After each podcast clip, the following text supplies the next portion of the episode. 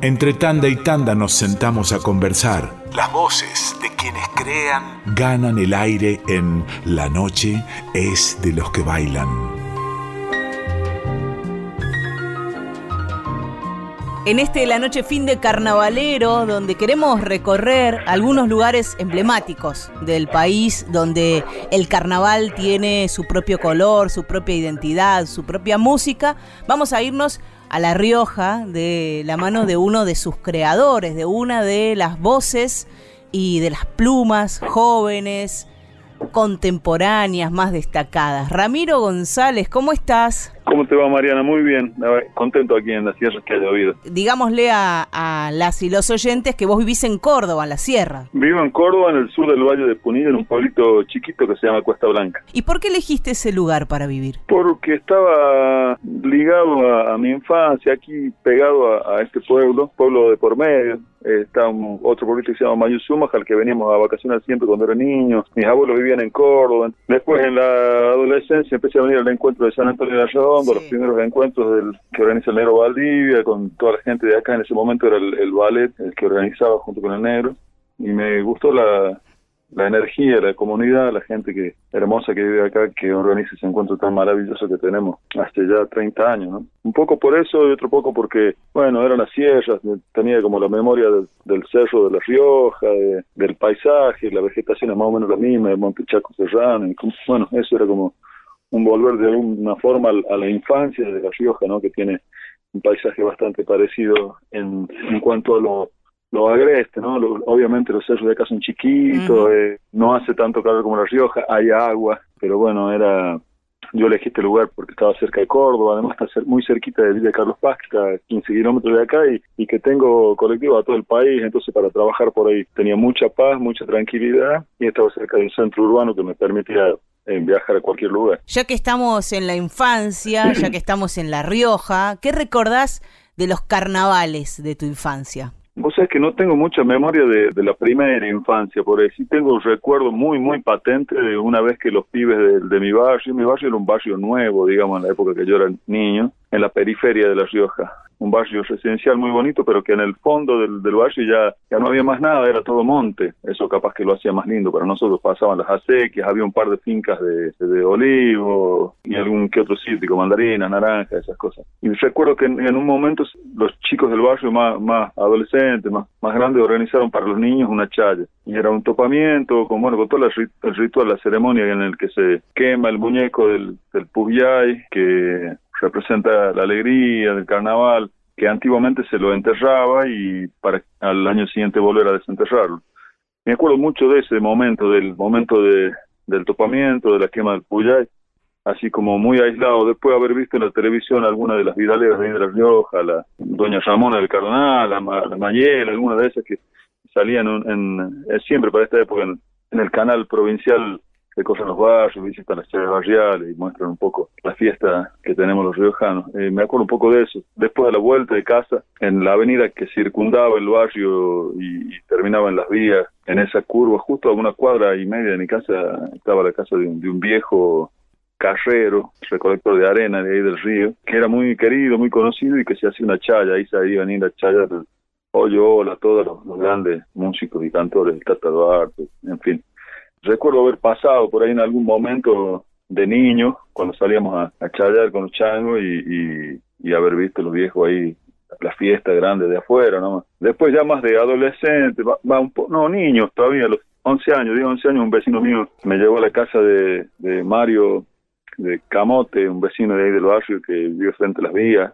Del otro lado de la está la casa de Pancho Cabra. Y bueno, y ahí en la chaya de Camote fueron mis primeras chayas y la verdad que ha sido lo más lindo porque los viejos este, nos daban la guitarra, el bombo y nos dejaban que cantemos. Nosotros teníamos un grupito de, de folclore en con los compañeritos de sexto grado de la primaria y uno de los papás de ellos, bueno, iba siempre, dos de los padres de ellos iban a, esa chaya y, y, ahí empezaron mis primeras chayas con, con Camote, escuchándolo cantar al padre de otro amigo que es Antonio Morales, que era guitarrista de un, de un gran cantor del tango que era Jorge Díaz Vidal, todos amigos de mi viejo, mi viejo también es músico Después con mi viejo empecé a la más de grande la chaya. Tengo muchos recuerdos de hermoso, la verdad que no, bueno, la primera infancia se me pierde, pero pero seguramente me pasó eh, como le pasa a muchos niños que están en la rueda de, amigos cuando sacan las cajas para empezar a, como llamando el carnaval y empezar a cantar las vidalas y me, debo haber deslumbrado. Tengo un recuerdo muy lindo, después ya desde esos 10, 11 años que iba a la chaya de Camote en adelante, fue toda la vida participar de chayas, cantando. Yo ya cantaba y, bueno, siempre que hay alguien que toca la guitarra y canta en alguna celebración, se te la pasan a la guitarra y te hacen cantar. Más si sos niño, ¿viste? Sos como la... Este, la atracción de la fiesta, la atracción de la fiesta, claro. Vamos a parar acá porque estás hablando de la chaya y tal vez hay parte de la audiencia que no sabe qué es la chaya y qué tiene que ver con el carnaval, qué coincidencias y qué diferencias hay. La chaya es una fiesta tradicional de los pueblos originarios de, Las Riojas, zona de, pueblos de Aguita, de Aguita, una forma de decir a, un montón de etnias que vivían ahí adentro, ¿no? Los olongastas, los capallanes y un montón más, ¿no? Relacionado acá con los, de alguna forma con, con los pueblos vecinos, ¿no? De Catamarca, de Tucumán, Santiago, Córdoba, San Juan. Calculo que para este lado también debe haber, habido algo parecido, si bien la Chaya es más del noroeste, digamos, viene de los pueblos originarios de, América, ¿no? De, de los de Aguita, y es una fiesta que tiene que ver, como todas las fiestas de los pueblos originarios, con muchas deidades, ¿no? Porque eran politeístas, creían muchos dioses, diosas y divinidades que les propiciaban la cosecha, salud y demás. Entonces, eh, de pronto la fiesta de la Chaya también tenía que ver con la Pachamama, tenía que ver con el Yasta, tenía que ver con la Saramama, con un montón de, divinidades que tenían distintas funciones en, en los ritos mágicos religiosos de los pueblos originales. Entonces se cree que era una fiesta relacionada a la, cosecha de los frutos de la tierra, ¿no? Porque si salimos ahora, sobre todo los primeros días de febrero, salimos al campo, vamos a encontrar que todavía hay en, los en los chañares frutos, en los talas, en los algarrobos, menos todavía porque ya es como que maduran un poco antes, pero en la mayoría de los frutos del monte, los árboles nativos se encuentran frutos y, que tenían que ver con la dieta también de alimenticia de los de los pueblos, ¿no? Este el algarrobo, sobre todo el, el, principal, no el único, porque el chañar, el mistol también tienen muy muchos nutrientes, tienen muchas propiedades también. Entonces se hacían las cosechas esas y por ejemplo, se ponían los niños en bajo del algarrobo más grande siempre bajo el algarrobo más grande estaba la Saramama, que era una diosa que amamantaba a los niños y los cuidaba mientras los adultos estaban haciendo la cosecha, ¿no? Se preparaban las cementeras, también supongo yo para la última siembra de, la temporada estival. Entonces tiene que ver mucho con eso, el hecho de, ahora se usa harina de trigo, que no es de acá de América, pero calculo que debe haber sido la harina de algarroba, se usa como para bendecirse, como es como un, una caricia con la que se bendicen y, se ponen todos iguales, no son todos iguales, no hay diferencia. La harina y la albahaca que aparecen. Y la albahaca, claro, que aparecen como elementos europeos. Calculo que la albahaca tiene que haber sido como para eliminar los olores de varios días de, de libaciones y demás. Una fiesta que coincide de alguna forma con el, con el carnaval y después se le hizo ir coincidiendo más directamente por cuestiones políticas y religiosas, se le hizo coincidir con el carnaval, ¿no? Pero calculo que empezaba un poquito antes, ¿no? De, de febrero, fines de enero, debe haber tenido que ver alguna, en algún momento también con alguna cuestión astronómica por cómo se manejaban los pueblos en América. No se sabe muy bien, no hay muchas cosas, o sea, hay muchas investigaciones, muchas especulaciones, muchas cosas cruzadas. Yo por ahí he leído algunas cosas de La Rioja que si uno las piensa desde el pensamiento americano no tienen nada que ver. Todo el tiempo se están haciendo comparaciones con las deidades del panteón griego, con otro hemisferio del planeta, otras estrellas, otras constelaciones, otra forma de ver los ciclos de la vida, de relacionarse con la Tierra. Los pueblos de aquí, de, América, se sentían parte de la Tierra, no dueños de hijos de la Tierra. Entonces era como una forma de ver distintas las cosas. Por ahí es muy difícil dilucidar qué es y qué no es. De hecho, hay teorías que dicen que el Puyay no es, que el muñeco del Puyay no es americano u originario. En algún momento el padre Gómez escribió un cuento que se llama Leyenda de Chaya y Puyay o algo así, no me acuerdo bien, y esa leyenda, que no es leyenda, que es un cuento escrito por un cura, se convirtió como en la teoría de la Chaya, como si, la Chaya verdaderamente fuera una princesa, que es como Montesco y Capuleto, ¿no? Sí. No hace falta ahondar mucho para darse cuenta que se cae a pedazos esa teoría como que es la verdadera historia de la Chaya. Yo siempre lo cuento porque me llama mucho, mucho la atención. Yo estudié aquí en Córdoba, en el, en el Instituto de Culturas Aborígenes, veíamos etnografía, antropología y si uno lee esos primeros textos de, antropología o de cómo era el pensamiento americano y demás, después obviamente que lee todas estas cosas y empieza a encontrar elementos que tienen que ver más con la literatura eh, occidental que con el pensamiento americano. sí, una forma de simplificar algunas cosas para el pensamiento occidental, para que sea fácilmente digerible, ¿no?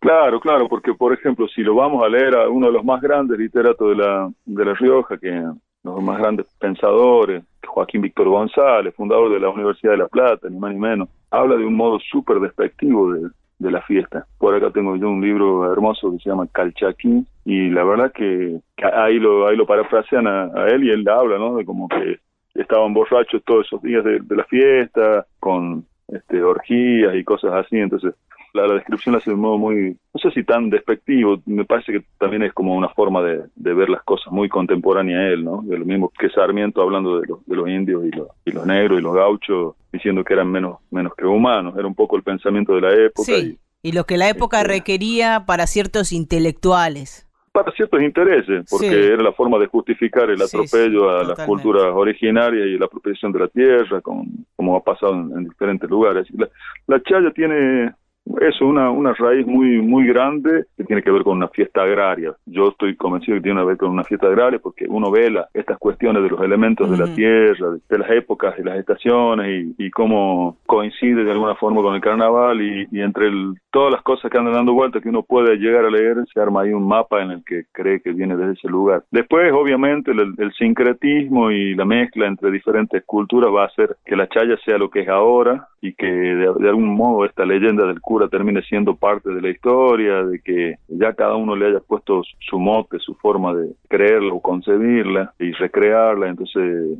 eso es imparable, me parece que es lo que naturalmente pasa en los procesos culturales y para nosotros los riojanos sigue siendo la fiesta más hermosa que hay en el mundo, no hay nada que se compare a eso. Cada niño que nace en La Rioja, desde su infancia hasta el momento que le toca partir, eh, está ligado a la chaya. Cada febrero nos toca estar en el patio de alguna casa de familia, compartiendo entre amigos y familia la comida, la celebración, el canto, recreando la cultura y manteniéndola viva, ¿no? Entonces es una fiesta muy, muy fuerte, muy difícil de describir también. Estamos charlando con Ramiro González y Ramiro, cuando uno piensa en los autores contemporáneos de La Rioja, autores de canciones, compositores, sale tu nombre enseguida. ¿Cómo ves el colectivo del que formas parte? Los compositores, las compositoras, riojanos y riojanas que han salido de tu tierra y que describen esa tierra actualmente. ¿Cómo ves el panorama? Oh, yo con mucha mucha alegría y mucha admiración porque está repleto de,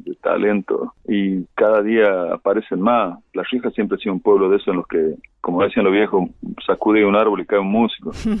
siempre ha sido muy admirada. Lo que pasa es que los riojanos siempre han sido como los cuyanos, también muy para adentro, muy metidos en su mundo y nada que ver con esa magia que ha creado el pueblo santiagueño, por ejemplo, de, salir y armar toda una, una cuestión alrededor de la música y el canto, que si uno empieza a traducir las letras de, Santiago y, las compara con el pueblo, dice, ¿dónde están todas estas cosas de las que se hablan? ¿no?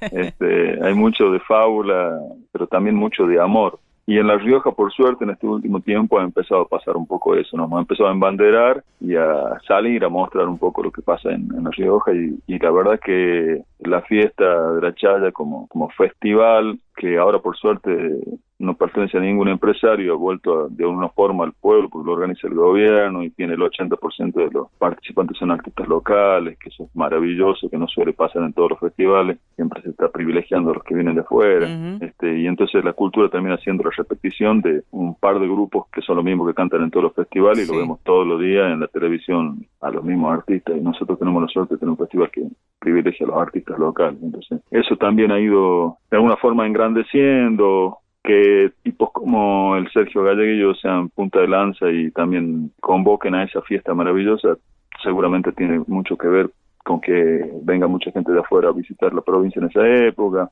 Y si me preguntas, hay un montón de gente talentosa haciendo cosas, ¿no? Y jóvenes, sobre todo, ¿no? Desde mi generación, por ejemplo, ganó el, año pasado el premio en un concurso por los 100 años de Chabuca Grande, la, Anita Robles, que es una compositora increíble, compositora, instrumentista, cantante tremenda, y la tenemos ahora aquí en Córdoba también viviendo. Juancito Arabel, que es compositor y arreglador, hay changuitos nuevos haciendo cosas también, en La Rioja siguen habiendo una camada joven, un poquito más, más joven que yo, talentoso, más de la misma edad que el Joyo González, que es otro de los creadores, está Carlitos Paredes, que también es un gran escritor y músico. Yo por ahí siento que están faltando chinitas que se animen a... La veo ahí como a la Anita Robles muy en, en solitario en ese pero también porque creo el ambiente siempre ha sido un ambiente muy machista. Celebro que el cupo femenino venga a sentar un precedente y a plantar bandera para que la, las chicas tengan un poco más de espacio. Ojalá que, que florezcan más Anita Robles por toda La Rioja y, tengamos más mujeres mostrando, porque la verdad que nos estamos perdiendo la visión de, de ese lado de la vida que es tan importante, ¿no? El lado femenino que siempre ha estado como ahí bajo de la opresión de, de, tanto hombre haciendo música y creando e impidiendo ¿no? que las mujeres eh. Me parece que mucho de eso tiene que ver con, con el miedo, ¿no? A sentirse superados, igualados o lo que sea, ¿no? Y por suerte están cambiando las cosas. Yo creo que La Rioja tiene un futuro pero recontra maravilloso y estoy muy muy orgulloso y feliz de ser parte de eso. Hace poco también se abrió la carrera de música en La Rioja. Qué bueno. Existía como un profesorado nomás, pero no existía y ahora la universidad tiene una carrera de, música y que está buenísimo, así que yo creo que se viene un futuro maravilloso para La Rioja desde ese lugar.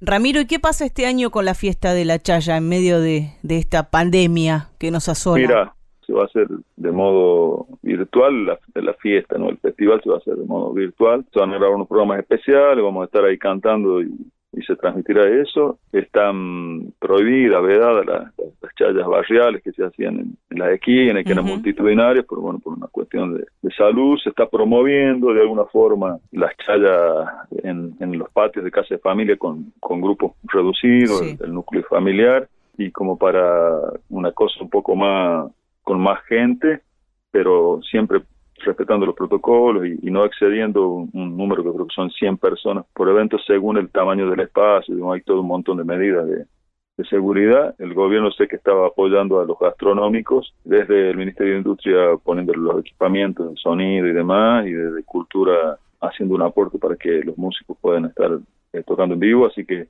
va a haber noches de chaya en los diferentes locales gastronómicos que se han inscrito en la convocatoria que salió. Y eso también está bueno porque de alguna forma descomprime esta angustia. Imagínate que un pueblo que lleva siglos celebrando esta fiesta y de pronto es como, no sé, decir a los de San Fermín que no hagan las corridas de toros. Totalmente. Por, suerte aquí no hay animales de por medio ni, ni cosas tan complicadas y se puede hacer en las casas, tranquilos, con poquita gente. ¿Por dónde anda, Ramiro, tu música, tu creación en estos días? Preparándome aquí, esperando que venga Martín Neri, que el, el, jueves llega de Santa Fe, y el sábado y domingo tenemos el primer encuentro de cancionistas aquí en Córdoba. Sube al Sol se llama el encuentro, que estamos organizando aquí con unos queridos amigas y amigos de Córdoba, músicos, artistas plásticos, eh, periodistas, que contento porque viene un, espacio nuevo que va a ser en un lugar que se llama La Minerita, ahí en Unquillo. Tiene un patio enorme para poder ahí hacer este encuentro en el que van a participar un montón de gente, de artistas talentosos de acá, de, que están residiendo aquí en Córdoba. Rodrigo Carazo y Luca Heredia, que son un poco la punta de lanza que, que, han empezado a organizar esto. Clarita Presta, Maripolé, en fin, un montón de gente muy, muy linda que está haciendo canciones si andan por, por las tierras de Córdoba y tienen ganas de darse una vuelta, va a ser un, bueno, un hito porque empieza algo nuevo a, gestarse y desde nosotros, ¿no? Así que... Hoy sábado 13 y mañana domingo 14 en Unquillo. Exactamente. Bien. Hoy, hoy y mañana a partir de las 5 se va a estar arrancando ahí felices de quienes anden por ahí y se puedan mandar para formar parte del nacimiento de algo nuevo, que siempre eso está buenísimo. Y ahora, antes de despedirnos, Ramiro, te voy a pedir que elijas dos canciones. Te voy a poner en un brete. Tenés que elegir dos canciones que para vos sean el carnaval, o la chaya, o el carnaval y la chaya, representativas de esta fiesta riojana. Eh, me pones en un tantas canciones. Vamos con una tuya y una de otro o de otra. Eh, de Pancho Cabral hay una chaya muy bonita, no una chaya, como un carnavalito, un guainito. Para de 4 de junio, como ninguno nos iremos a cantar. Allá va el negro Fernández con su comadre, dele jugar. Se prende de tu cintura, no tiene chura este carnaval. Carnaval de los barrios puede ser. ¿Por Sergio Galleguillo, te parece? Sí, por el Sergio. Yo Sergio lo quiero muchísimo. Es, ha sido en mi infancia un gran referente porque él cantaba con mi viejo en un grupo que hacía música andina que se llamaba Tiahuanaco. Eh, y desde que yo tengo cinco años lo, he visto en los ensayos y, he compartido mucho con él. Después cuando mi viejo, cuando yo, era adolescente, mi viejo tenía una peña, Sergio venía siempre a, cantar, una peña de guitarreada más, más que no, no había escenario y siempre venía Sergio a tomar algo, a compartir ahí como una empanada y guitarra. Así que sí, sí, por supuesto. Y bueno, y una mía, te, diría, una mía y de, y de Martín Molina Torres, que hizo parte de la música, Dele Retumbar una chaya que, que compuse también pensando un poco en esas chayas barriales que son la chaya verdadera, porque por ahí el festival es como más para el turismo, para los que vienen de afuera, si bien los riojanos copan siempre, eh, yo la hice pensando en, en, las chayas barriales que son para mí la verdadera fiesta de la chaya. Ramiro González, te agradecemos por esta comunicación, por habernos desasnado con la chaya y el carnaval de La Rioja y te deseamos todo el éxito del mundo en esto que comienza, ¿eh? Dale, muchísimas gracias Mariana, un abrazo grande y cariño a toda la audiencia de Nacional. Un gran abrazo.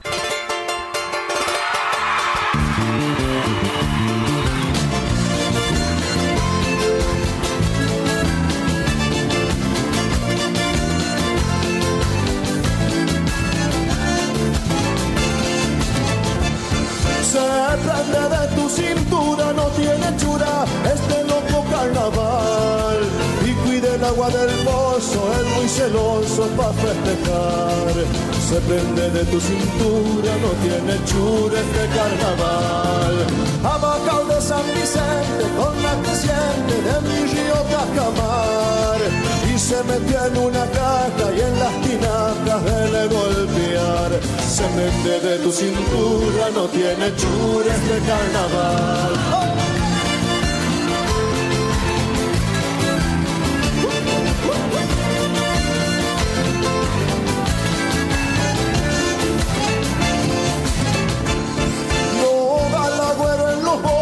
Tiene estorbo a ponerse a golpetear esa cajita de antaño como un milagro de su lugar.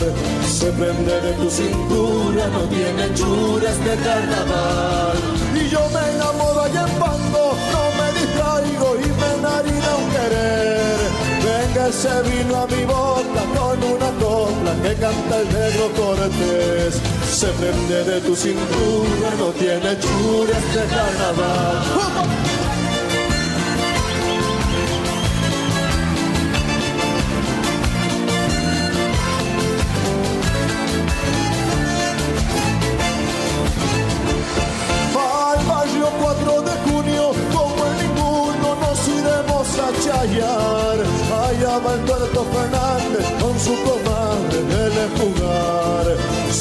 que de tu cintura no tiene churas de carnaval. La la la la la naira, la la la naira, así lo voy a gritar. En el boliche de Ugarte y en todas partes también lo voy a cantar. Se mende de tu cintura no tiene churas de carnaval. Vamos que se acaba la loca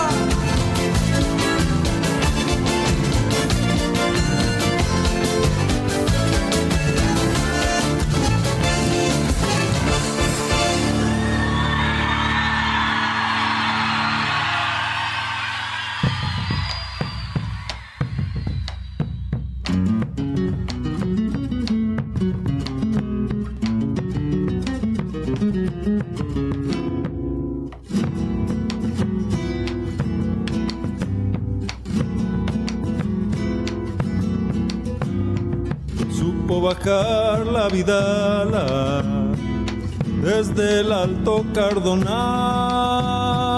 bañada en polen de luna, sin fama y fortuna, rumbo del Puquiar. Esta es la fiesta del pueblo, bombo, guitarra y cantor y unas cajas vidaleras y una ansia chayera en el corazón.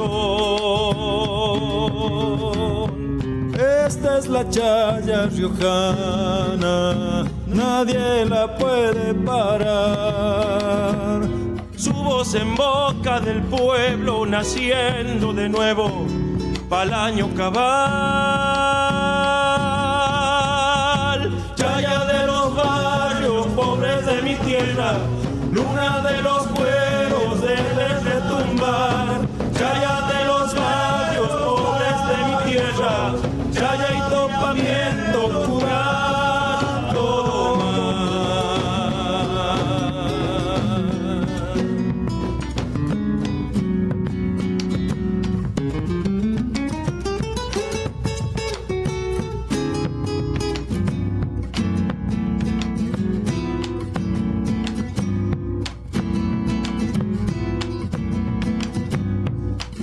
viejas en San Vicente, en Pango y el Cardonal, por Vargas 3 de febrero y en todos los barrios saldrán a chayar.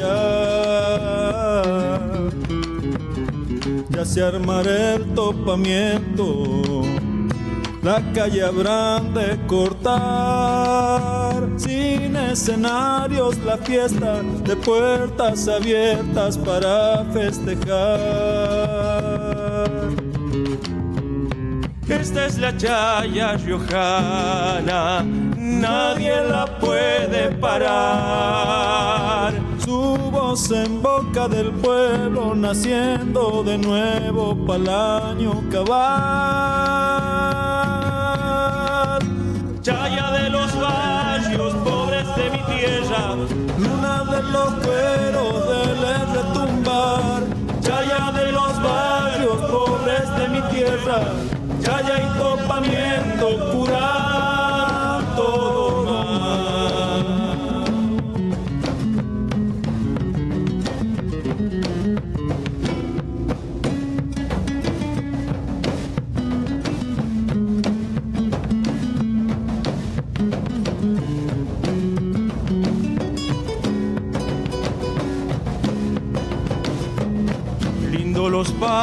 de tierra para juntarse a chayar.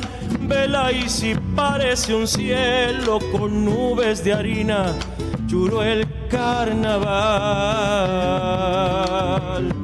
Eche una copla, compadre, que en el aro del tambor tengo un ramito de albahaca que cura las penas y mata el dolor. Esta es la chaya riojana, nadie la puede parar. Su voz en boca del pueblo, naciendo de nuevo pa'l año cabal. Pobres de mi tierra, luna de los cueros del retumbar. Chaya de los barrios pobres de mi tierra, chaya y topamiento curando todo mal. Chaya de los barrios pobres de mi tierra, luna de los cueros del retumbar. Chaya de los barrios pobres mi tierra, chaya y topamiento curan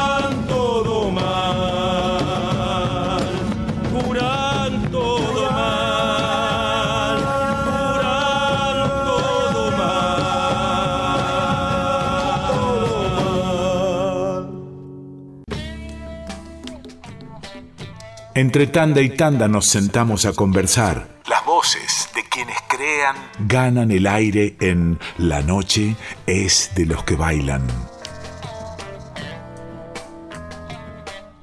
En la noche fin de seguimos recorriendo el país, carnavaleando y nos vamos a ir pa'l norte, vamos a ir a Jujuy y ahí nos encontramos justamente en Tilcara, aunque en este momento exacto no esté en Tilcara, nos encontramos con Micaela Chauque. ¿Cómo estás, Mica? Muy bien, muy bien. Muchas gracias por la invitación, muy contenta.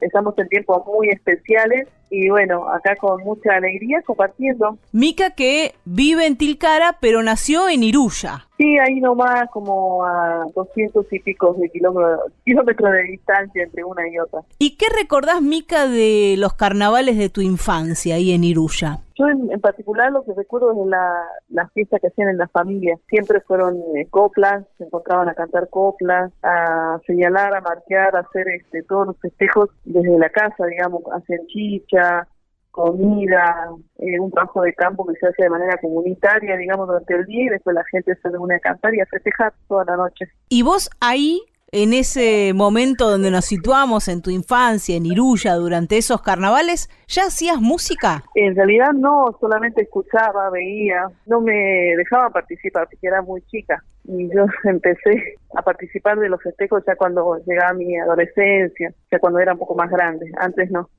¿Y ahí ya te habías encontrado con la música en tu vida? Sí, sí, ya de chiquita siempre tocaba instrumentos, en particular los instrumentos que encontraba en casa, porque mi papá le gustaba comprar y tenía guitarras, tenía flautas, hasta una vez hubo un acordeón, así que la verdad que fueron lindos tiempos para agarrar y experimentar con los instrumentos. ¿Y en algún momento te decidiste por los aerófonos andinos, digamos? Sí, sí, sí me decidí con los instrumentos de viento cuando fui a la secundaria, cuando me mudé a la ciudad. Ahí empecé a tocar la quena y el sikus y bueno, fue un, cambio grande, pero la verdad que fue bien, así que eso fue como que me conectó más fuerte, de una manera mucho más fuerte y, y bueno, constantemente todos los días con el instrumento. ¿Qué características tiene el carnaval en Tilcara, en el lugar donde vivís? Lo lindo es que tiene como dos aspectos. El primero es un aspecto muy ceremonial, un aspecto muy sagrado, diría, que es el, momento de donde se saca el carnaval de los mojones. Eh, hay como puntos, puntos especiales donde, donde el diablo sale y eso este, se nota, digamos, en el sentimiento de la gente que lo hace con mucha fe, con mucho cariño, deseando siempre lo mejor, el mejor carnaval, mucha alegría y armonía, ¿no? En los festejos. Después la otra parte es toda la celebración, las manifestaciones festejo que ya son la música, el baile, el compartir con todo el mundo, con toda la gente, invitando a todos los que quieran participar. Aunque este año no, esa segunda parte va a ser muy difícil que se realice con las restricciones que hay, ¿no? Y hay toda una parte que sucede en las casas, en las casas particulares. Sí, sí, sí, ahí es donde lo primero, digamos, mucho más, esto sucedía más con los copleros, donde en la familia se casa un mojón que significa que echan bebida, talco, serpentina, de todo a un montículo de piedras, donde eso simboliza el lugar donde un altarcito, digamos, donde se da bienvenida al carnaval. Y a partir de ahí eh, todo se invita, la bebida, la comida y bueno, a compartir la alegría. Y hablaste vos del diablo del carnaval. ¿Nos podés contar de qué se trata ese, qué es ese personaje, esa entidad del carnaval? Sí, es como, el diablo también es una especie de, un santito, digamos, ¿no? Donde es un muñequito de trapo que se desentierra, o sea, se saca de adentro del mojón para que la para que se invierta con la gente. Y después cuando termina el carnaval, en los últimos días, ahí se lo vuelve a, a, su lugar, digamos, y se lo quema, ¿no? Y ahí termina el carnaval. Eso es el, el símbolo de la alegría, del festejo, y todo no lo que sucede alrededor del carnaval para divertir a toda la gente. Mica, vas a estar mañana, domingo, en Buenos Aires actuando y anoten las y los oyentes de la noche finde porque es una oportunidad justo en este momento que venimos con tanta abstinencia de música en vivo para ver a Micaela Chauque en vivo, para ver y escuchar su música. Contanos cómo va a ser eso, Mica. Estamos eh, realizando una gira nacional, esto es dentro de un contexto. Hemos tocado en, Salsa y en Tucumán el fin de semana pasado, eh, San Miguel, Amay, Chacafayate, San Carlos. Ahí nomás seguimos por Santa Fe, por Córdoba, por Tras la Sierra, el Valle de Punilla, y de ahí llegamos a Capital Federal, que terminamos haciendo una presentación en el Museo Fernández Blanco a las 20 horas es gratuito. Entonces, mañana en el Museo Fernández Blanco a las 20 horas con entrada gratuita. Micaela Chau, que vas a estar con banda. Sí, voy acompañada en realidad con una versión acústica, que por cuestiones de protocolo vamos a tocar junto a un guitarrista y un percusionista en formato trío.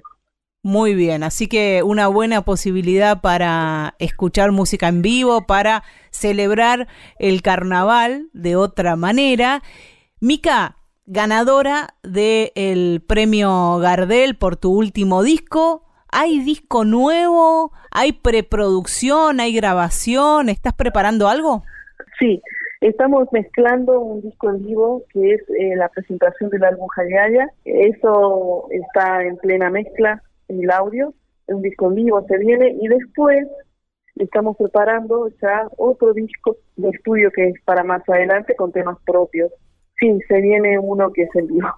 Así que dos discos en ciernes ahí en preparación que vamos a recibir con muchísima alegría, que ya te comprometemos para que cuando, cuando salga puedas presentarlo aquí en la noche finde. Y hay otro tema que tiene que ver con el carnaval y Jujuy.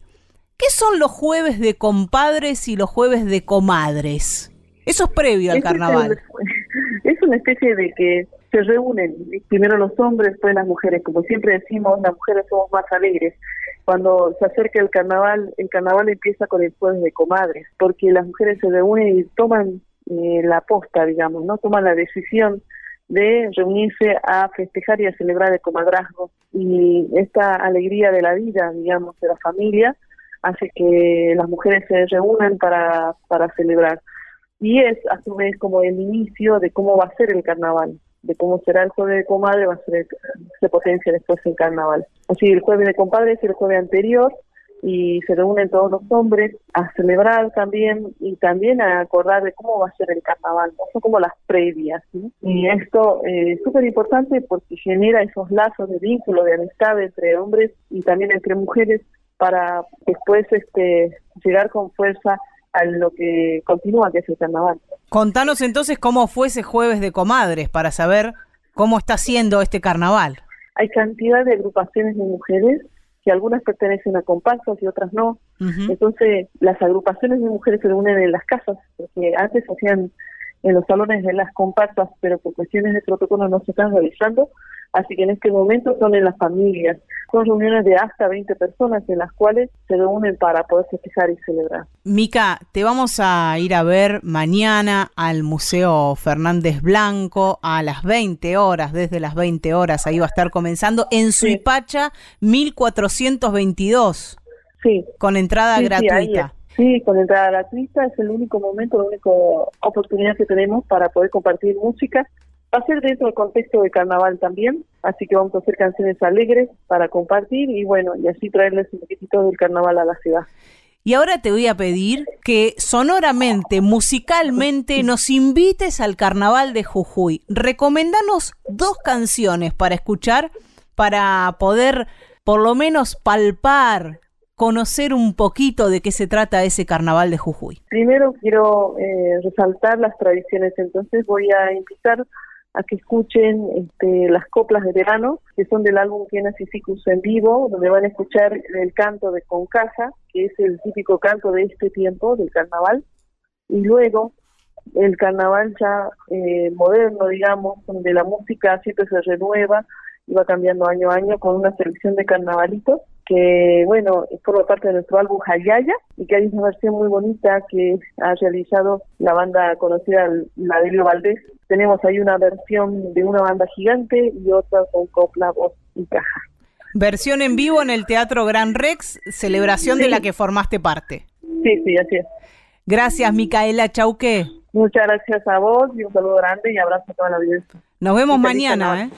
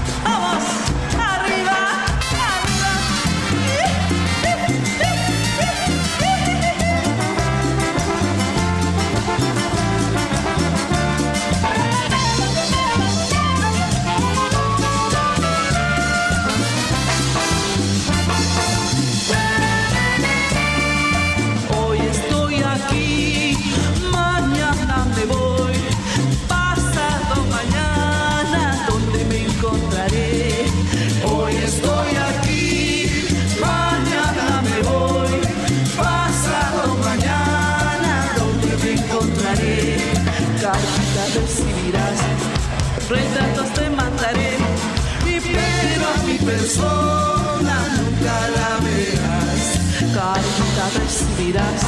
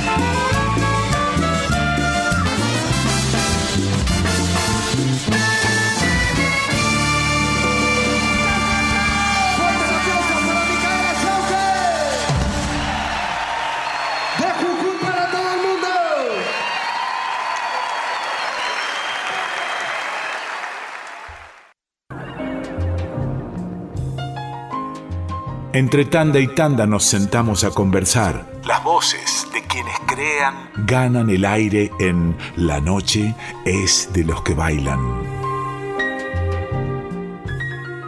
En la noche es de los que bailan, vamos a recorrer las calles de Buenos Aires, las calles del conurbano o de las grandes ciudades o pequeños pueblos de las provincias de la Argentina, porque hay murgas en toda la Argentina y vamos a hablar con una murguera de corazón, con una gran cantora que hace poquitito sacó un disco, Natalia Bazán. ¿Cómo andás, Nati? Hola Mari, ¿cómo estás? Muy bien, muy contenta. ¿Cómo se hizo esperar ese disco, eh? Oh, y años, años, años, pero, pero hemos dado a luz los tres este hermoso proyecto que es para que canten les muchaches, que es nuestro primer eh, disco. Muy felices por eso. Natalia Bazán, Nicolás Reverso en guitarra y Agustín Alfonso en percusión son la Runfla rioplatense. A fines del año pasado salió este disco donde hay mucho olor murguero,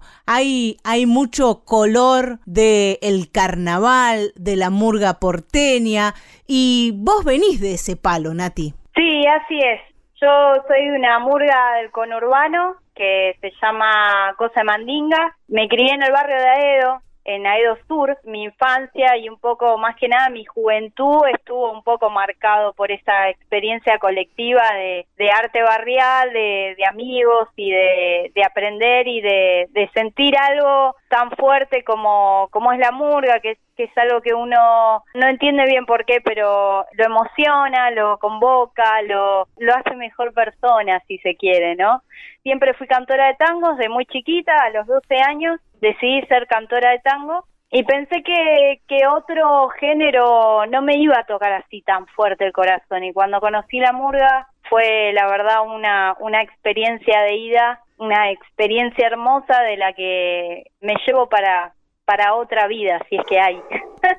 Así que bueno, un poco, un poco la idea de, del disco también era poder plasmar un poquito de, de ese corazoncito y de, de esa experiencia que me ha atravesado en lo personal y por supuesto en lo musical, ¿no? Eh, Agustín, que es mi compañero, que es quien está en percusión y toca el, bombo de murga, también es murguero, él es de los inevitables de Flores y bueno, podemos confluir en, en esa experiencia, porque la verdad es que la murga del conurbano, la murga de, de Cava tiene sus, sus sutilezas, ¿no? Musicales, de expresión, de forma de, de expresarse, de escribir, de bailar, entonces fue una linda mezcolanza. ¿Quién hubiera dicho, no, que sos cantora de tango antes que murguera? Yo hubiese jurado que antes había sido murguera, porque es una experiencia que eh, muchas veces tiene que ver con la infancia de muchos chicos y chicas, no solo de Buenos Aires y el conurbano, sino de muchas otras ciudades de la Argentina. Exactamente, la, de hecho hay, en, hay un encuentro de murga en Suardi, en Córdoba, y otro en el norte,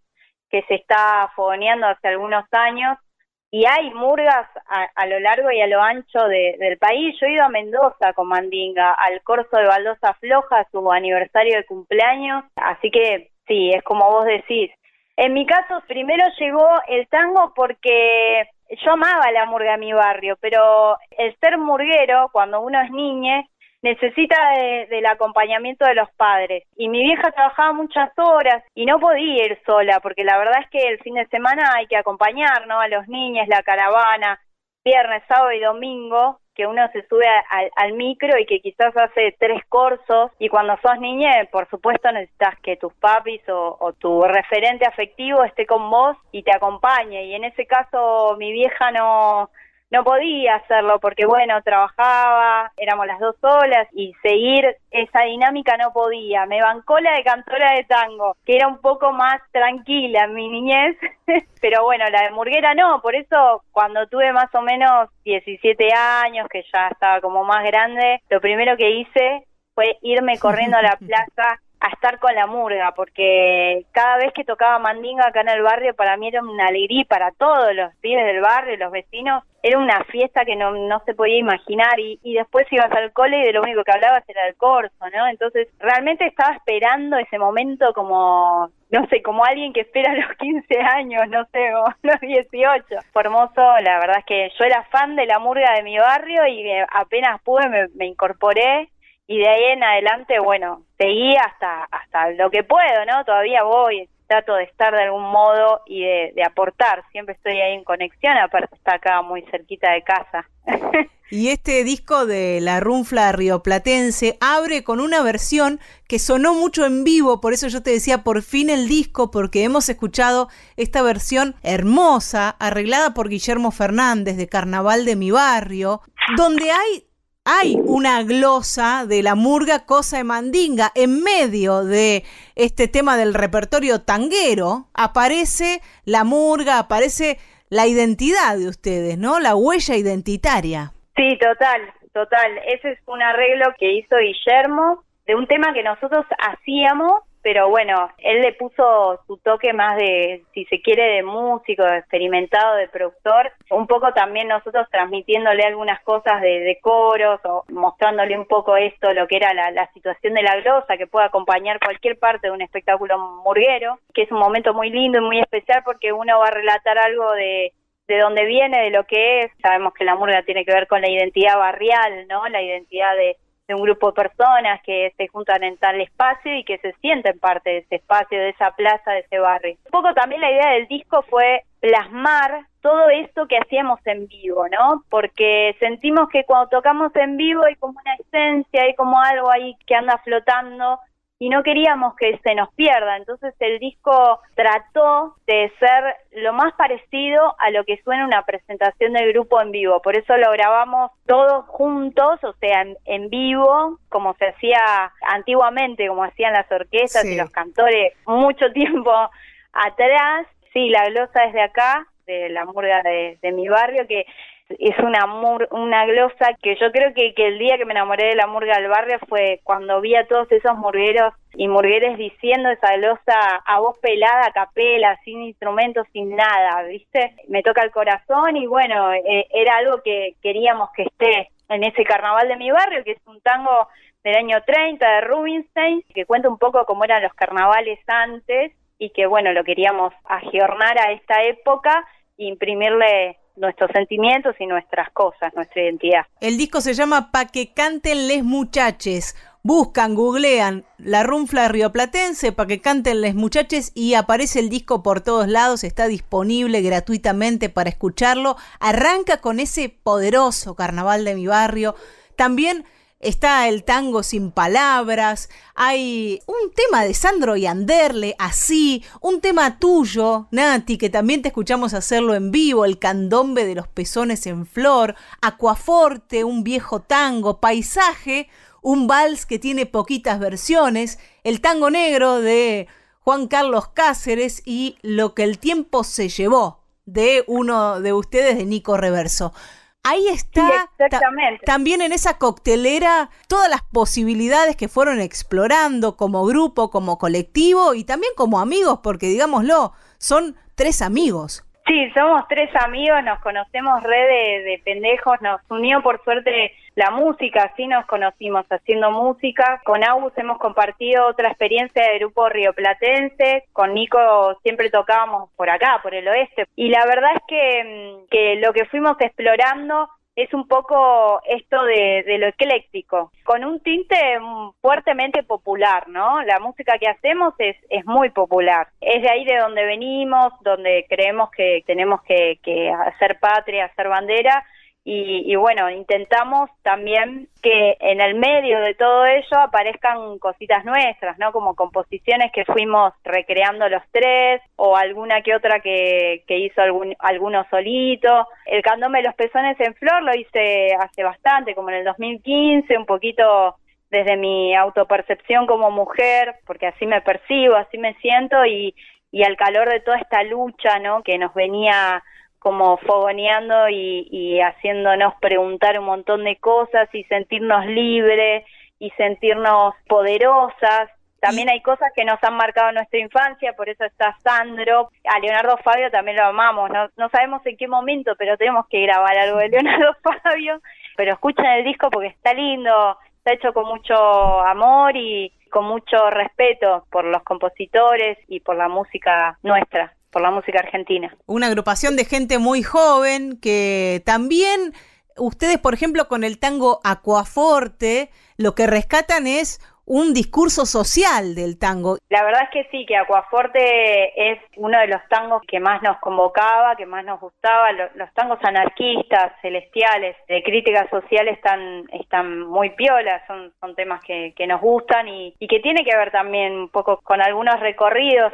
Con Nico formamos una agrupación en la Escuela de Arte donde estudiamos juntos, que fue donde nos conocimos, que se llamaba La Yumba, por el tango de Pugliese. Y decíamos que habíamos elegido ese nombre porque sonaba así como poderoso, como como que golpeaba, como que venía con todo y que tenía que ver un poco con esta unión de la lucha estudiantil con los obreros, ¿no? Con la lucha de los obreros y de los trabajadores. Natalia Bazán, con quien estamos hablando, es la voz de la Runfla rioplatense. Hay una posibilidad de verlos en vivo, ahora, en breve. ¿Cuándo es, Nati? Vamos a estar tocando en Bilbao Casa Taller, que es una lutería que está haciendo un ciclo de carnaval todas las semanas, todos los martes están haciendo desde su espacio se hace un streaming en vivo, no es presencial, pero sí, sí sucede en ese momento y nos pueden seguir por Facebook o por Instagram.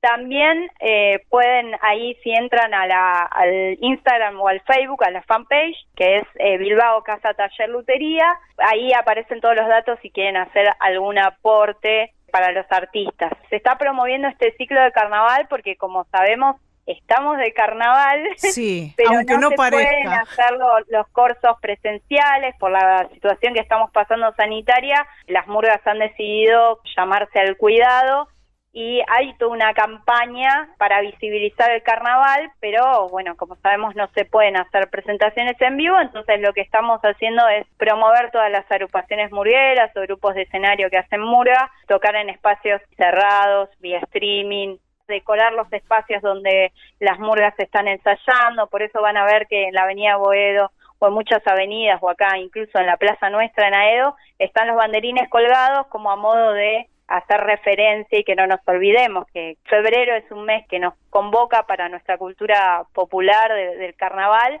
siempre cuidándonos como, como lo venimos haciendo. Entonces, el martes que viene, martes 16 de febrero, buscan Bilbao Casa Taller Lutería en Instagram y en Facebook. ¿A qué hora va a ser eso, Nati? A partir de las 20 horas, lo único que tienen que hacer es conectarse y vamos a, estar haciendo ese concierto en vivo. Nos vamos a despedir de esta charla felicitándoles a Nico, a Agus y a vos por este disco para que canten les muchaches de la runfla rioplatense. Vamos a escuchar sí o sí Carnaval de mi barrio y elegiste uno más para que compartamos. Paisaje.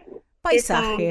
¿Te gusta mucho a vos ese vals que tiene poquitas versiones? ¿No tiene la de Alberto Podestá y tiene alguna más? Sí, eh, hay una que era Boli de Aborda. Sí. lo cuestioné si hacerlo o no, pero La adoro, la amo, Dios, Lidia. Pero me animé, me le animé. Es, es, un vals que me gusta muchísimo. Mansi es un autor que me gusta mucho.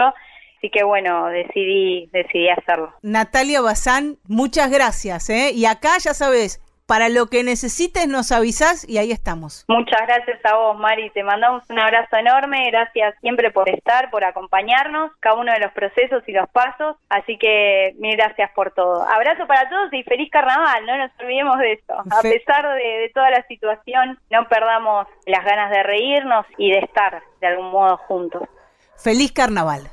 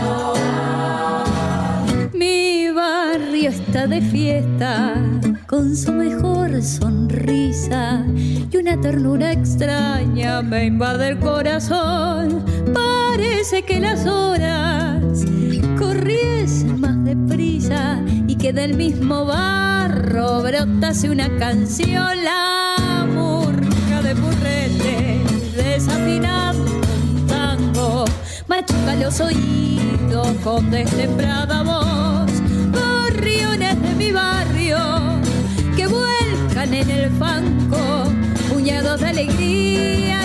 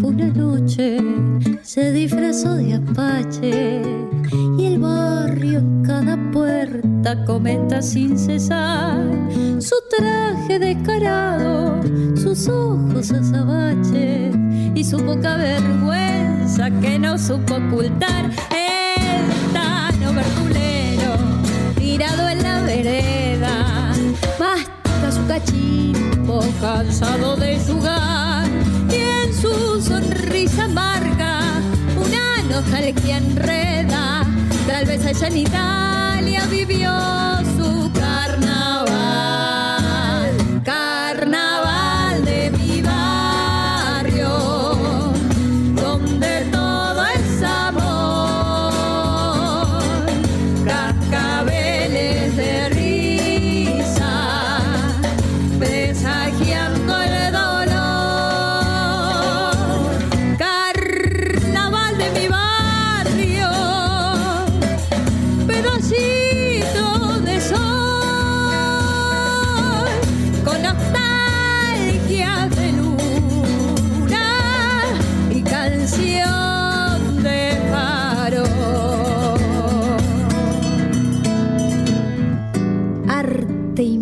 de barriada.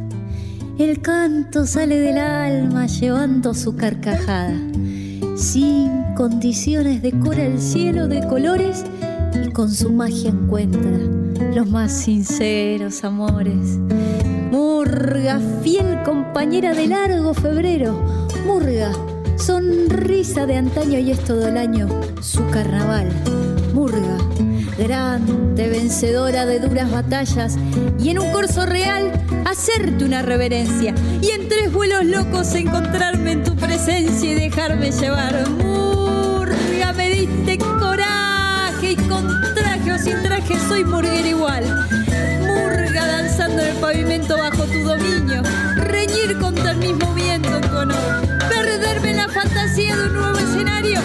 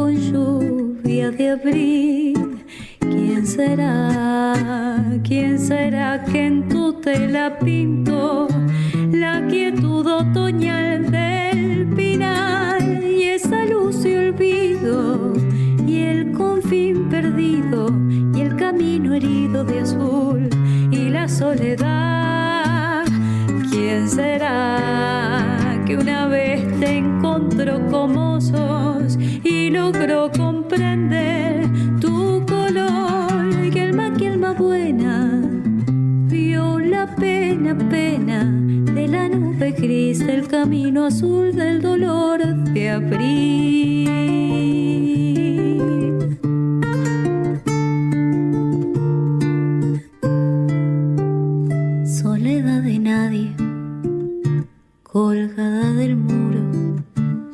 Hoy sé que mi vida, lo mismo que vos, solo es un paisaje lejano y oscuro, sin plata de sueños, sin oro de amor. Somos y lo mismo, con igual destino, garúa borrosa de un día de abril, un nido vacío y viejo camino y un aire de ausencia muy triste y muy gris. ¿Quién será? ¿Quién será que en tu tela pintó la quietud otoñal del pinar y esa luz y olvido y el confín perdido y el camino herido de azul y la soledad? ¿Quién será como y logró comprender tu color? Que alma, que alma buena vio la pena, pena de la nube gris del camino azul del dolor de abril. Que alma, que alma buena vio la pena, pena de la nube gris del camino azul del se abrir.